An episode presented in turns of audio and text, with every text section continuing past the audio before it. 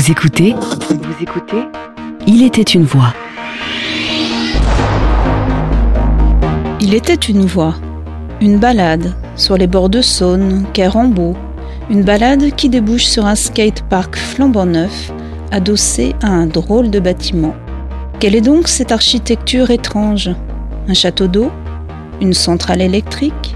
La tour d'un ancien rempart? Un phare? Non, c'est un ancien poste d'aiguillage ferroviaire, le poste d'aiguillage de Lyon-Perrache 1.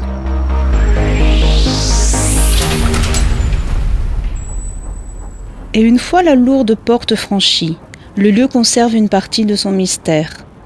Sur cinq niveaux, le visiteur a de quoi être surpris entre les traces de l'ancienne chaufferie, des portes avec une trappe grillagée révélant des dizaines de relais électriques et autres éléments mécaniques, le tout desservi par un escalier en colimaçon. Et enfin, en haut des marches, la cabine, le lieu de vie et de travail des aiguilleurs avec cette imposante machine, le pupitre à poignée que l'on pourrait penser tout droit sorti d'un film de Jean-Pierre Jeunet et qui servait à réguler les trains qui apparaissaient progressivement comme autant de guirlandes lumineuses déployées sur le tableau de contrôle. Cet épisode va nous replonger dans l'univers ferroviaire des années 1950. C'est en tout cas l'ambition du projet lancé en 2018 par Rail et Histoire pour sauvegarder ce lieu désaffecté depuis 2016. Au croisement de la Saône, du Rhône et des collines de l'ouest lyonnais, c'est un ouvrage exceptionnel d'un point de vue architectural et technique. Il est le vestige d'un chemin de fer révolu, où la mécanique l'emportait sur l'informatique. Aujourd'hui, ce lieu continue d'écrire son histoire. Alors, explorons-le tout de suite avec Olivier Velay, architecte du patrimoine en charge du projet. Eh ben, c'est un poste euh, qui est vraiment assez particulier. Il est très en hauteur, c'est un bâtiment qui a 4 étages plus un rez-de-chaussée, qui se dresse à quand même 28 mètres de haut. Tout simplement parce que euh, la gare de Perrache est déjà elle-même surélevée par rapport à la, à la chaussée de deux étages. Et comme c'est un poste d'aiguillage relativement important, il faut qu'il y ait une bonne visibilité sur, euh, sur le, plan de voie. Donc il dépasse lui-même encore le pont ferroviaire de deux étages. Donc il totalise à peu près quatre étages. Donc c'est un bâtiment qui est très très haut, assez élancé, qui est vraiment une espèce de phare, euh, une vigie euh, comme ça sur les quais de Saône, puisque le bâtiment a pratiquement les pieds dans la Saône, et accolé à un pont qui est, très beau, qui est le viaduc de la Quarantaine. Donc la position est assez emblématique. Et ce qui est intéressant avec euh, le poste d'aiguillage de Lyon-Perrache, c'est qu'en plus, il développe beaucoup d'encorbellement. Au rez-de-chaussée, il est très étroit. Il fait euh, une vingtaine de mètres carrés au sol, alors qu'au dernier étage, il fait une centaine de mètres carrés. Donc c'est un bâtiment qui se développe en encorbellement, qui a une forme de V, qui le rend euh, relativement atypique et très intrigant. Et au-delà de ça, en plus, il a été soigné par la compagnie du PLM, et il développe un, vocabulaire euh, néoclassique d'un point de vue architectural qui est assez, curieux dans les années 30, un peu pas essayiste, un peu rétro déjà, avec beaucoup de volutes, des pilastres, etc. Des choses qui nous renvoient plutôt au, au 19e siècle, voire même au 18e, et pas du tout aux années 30. Voilà. Mais ça, fait son charme aussi, ce petit côté rétro, euh, même neuf. L'association Rail et Histoire copilote depuis 2011 avec SNCF Réseau un programme de préservation de postes d'aiguillage anciens nommé Postes remarquables. Le principe, c'est que pendant que les postes sont encore en fonctionnement, quand c'est le cas, euh, nous, on a déjà un travail en amont, c'est-à-dire qu'on va interviewer les agents, les filmer, donc intervenir dans la cabine pour euh, faire des, des, enregistrements, des prises d'ambiance, des captations, etc. Et puis une fois que le poste est désaffecté, Là, on va vraiment euh, déjà sauvegarder les archives, ça c'est le plus important, tout ce qui est consignes roses, documents électriques, schémas, etc. Et puis, dans un second temps, on va s'employer au montage d'un projet de sauvegarde qui peut prendre diverses formes. L'idéal, c'est toujours de conserver l'installation sur place dans sa cabine, mais euh, parfois c'est pas possible parce que le bâtiment doit être démoli, par exemple. Donc dans ce cas-là, on va essayer d'organiser le démontage de l'installation et de lui trouver surtout bah, un site d'accueil et autour de ce site d'accueil un projet pour que le poste ne finisse pas dans des caisses oubliées dans un grenier avant un ferraillage accidentel. Les postes d'aiguillage permettent de diriger les trains, d'assurer la sécurité des biens et des personnes. Par exemple, en maintenant l'espacement entre les trains pour éviter une collision. Les aiguilleurs remplissent leur mission à l'aide de signaux mécaniques et électriques contrôlés par les postes d'aiguillage. C'est notre projet pilote, c'est le premier poste à véritablement être pris en charge par Rail Histoire. Alors dans les 25, il y en a déjà qui ont été sauvegardés. Par exemple, Dinan qui a été sauvé par l'association les, Amis du Rail Dinanais, par exemple, qui est dans le musée de la gare. Mais le poste de Lyon-Perrache, c'est vraiment le premier à être pris en charge par Rail Histoire. Et c'est notre, je pense, d'assez loin le plus gros projet euh, dans les sauvegardes des différents postes qui ont déjà été sauvegardés. Ici, l'objectif du poste, c'est d'envisager sa remise en service simulée. Donc, l'idée, c'est de créer un logiciel informatique qui puisse faire croire aux installations techniques qu'il y a encore des trains qui circulent. Donc, de remettre le poste en service. Tout cela avec, euh, donc, en arrière-pensée, évidemment, de faire visiter le poste au public pour les sensibiliser sur euh, la sécurité ferroviaire, comment fonctionne un poste d'aiguillage, à quoi sert un poste d'aiguillage, comment la sécurité est assurée, euh, comment se déroule la vie dans un poste d'aiguillage, qu'est-ce que le métier d'aiguilleur, etc., etc. Donc de parler technique, mais de parler aussi euh, vie dans un poste, agent, etc. Donc de faire de la sensibilisation et de la pédagogie euh, autour d'un des univers du ferroviaire. Mais replongeons maintenant plus de 150 ans en arrière. La gare de Lyon-Perrache est mise en service en 1856 pour réunir en un point central et unique les différentes gares antérieures du secteur. Elle est d'abord une importante gare de passage de l'artère impériale. Ce nom est donné à la ligne Paris-Lyon-Marseille après que Napoléon III l'a empruntée. Mais la configuration du site est telle qu'il lui faut des aménagements particuliers. Le complexe lyonnais, d'une manière générale, est très tôt équipé de postes d'aiguillage, et ce avant même la tête de ligne parisienne. Ainsi, plusieurs postes se succèdent, et le poste que nous explorons aujourd'hui est celui de la quatrième génération. Mais arrêtons-nous quelques instants dans les années 1920.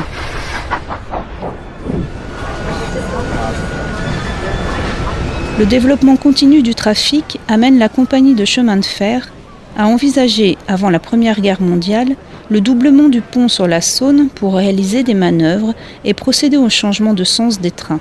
Le projet, retardé par le conflit, est finalement intégré à un remaniement plus vaste de la gare, mené à partir de 1926 et qui s'achève avec la mise en activité complète du poste 1 en 1933.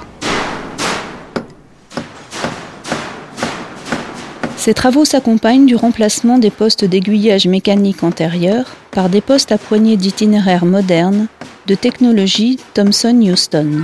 Alors le, poste 1 de Perrache, donc il a été intégré dès l'origine au, programme Poste Remarquable.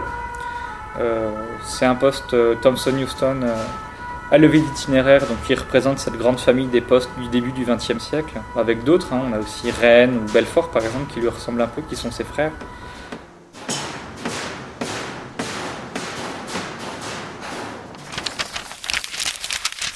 Les années 1950 sont quant à elles des années de modernisation, avec notamment l'électrification du poste 1. Après-guerre, la nécessité de réduire la consommation de charbon débouche sur une politique très volontariste d'électrification. Le poste est alors adapté à la signalisation électrique automatique et les installations techniques modernisées. Peu de grands bouleversements auront lieu par la suite, si ce n'est l'arrivée progressive de l'informatique pour aider à la gestion, mais toujours avec les mêmes éléments techniques dans le poste.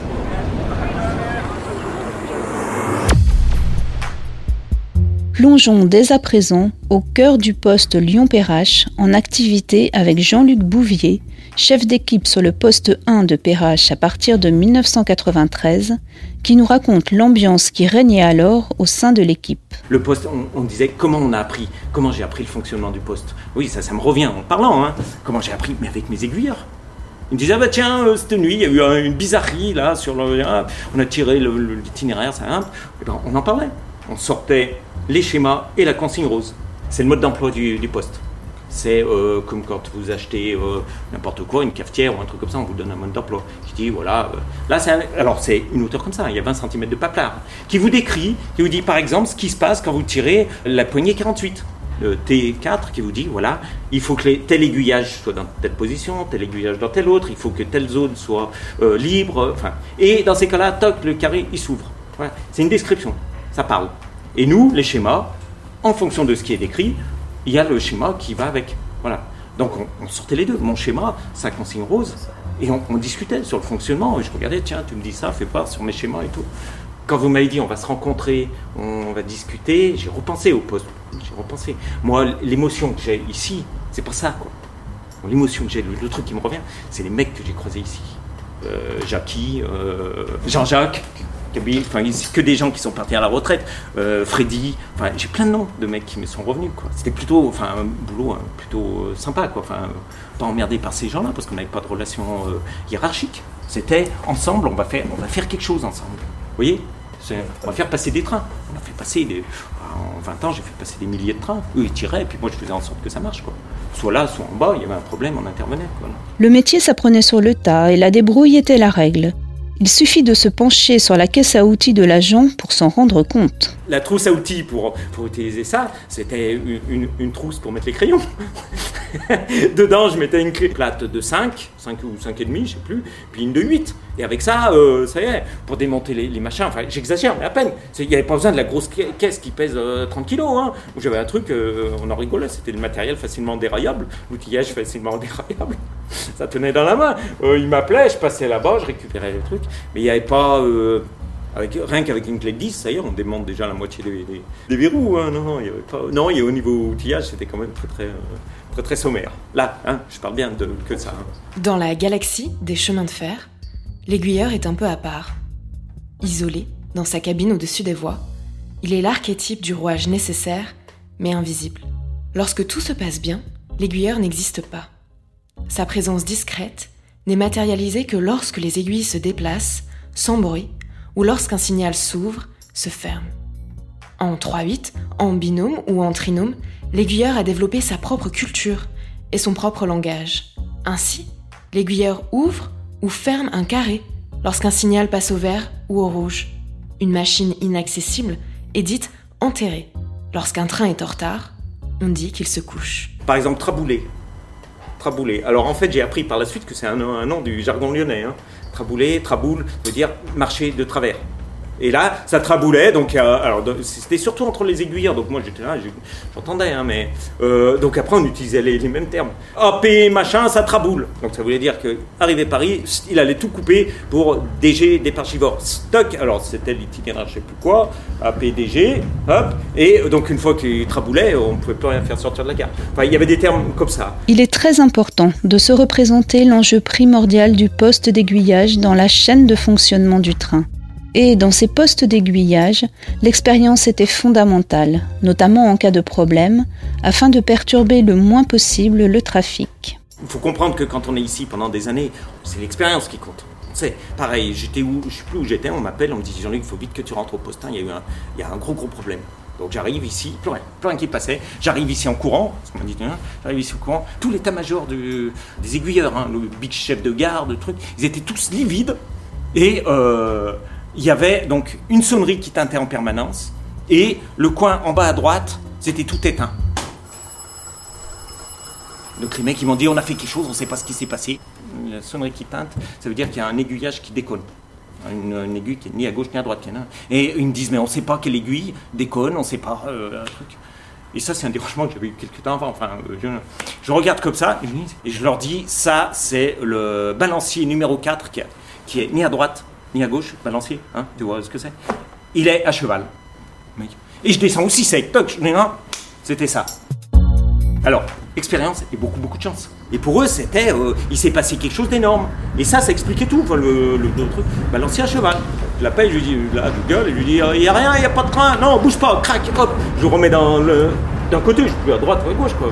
J'en ai- Oh, je les ai entendus, dis donc, une résurrection. une résurrection. Ouais, c'est bon, touche plus rien, c'est bon, ça marche, on a nos contrôles. Et dix minutes après, ils, ils remettaient euh, le, en service. L'importance des postes d'aiguillage dans le bon fonctionnement du trafic ferroviaire n'est donc plus à démontrer. Mais ce poste 1, maintenant désaffecté, est également le témoin d'une grande histoire technique et technologique. Et c'est pour cela que Rail et Histoire a tout fait pour préserver et mettre en valeur ce vestige du patrimoine ferroviaire français. Les visites permettront au public de comprendre le fonctionnement d'un poste d'aiguillage ainsi que les enjeux environnementaux et sécuritaires du transport ferré. Il pourra également être un outil pédagogique intéressant à destination du personnel SNCF en formation. Pour la patrimonialisation d'un tel site, qui a vocation à être ouvert au public, la question de la période de restitution s'est posée.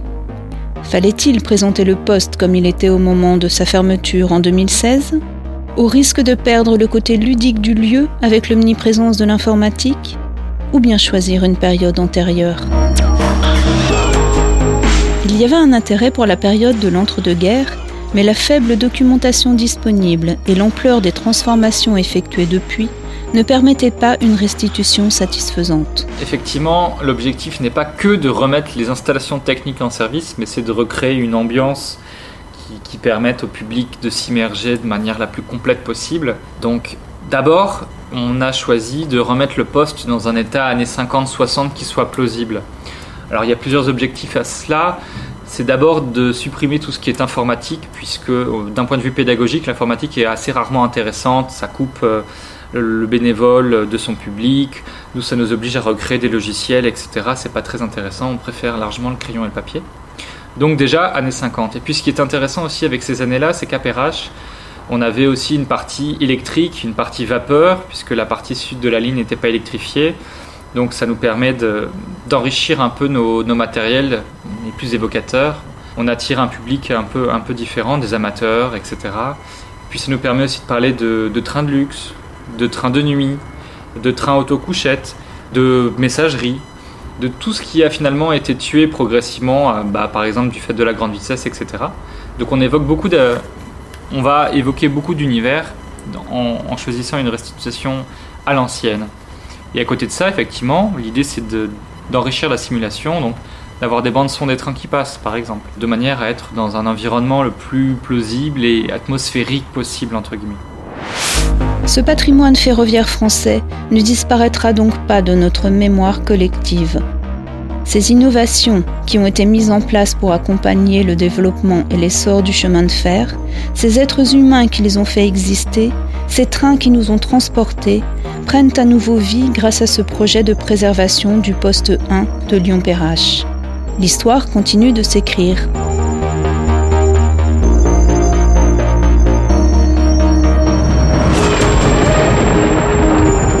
Venez d'écouter Il était une voix. Des lieux de voyage devenus des lieux de destination. Un podcast produit par l'association Rail et Histoire et Grand Contrôle. Avec le soutien de la SNCF.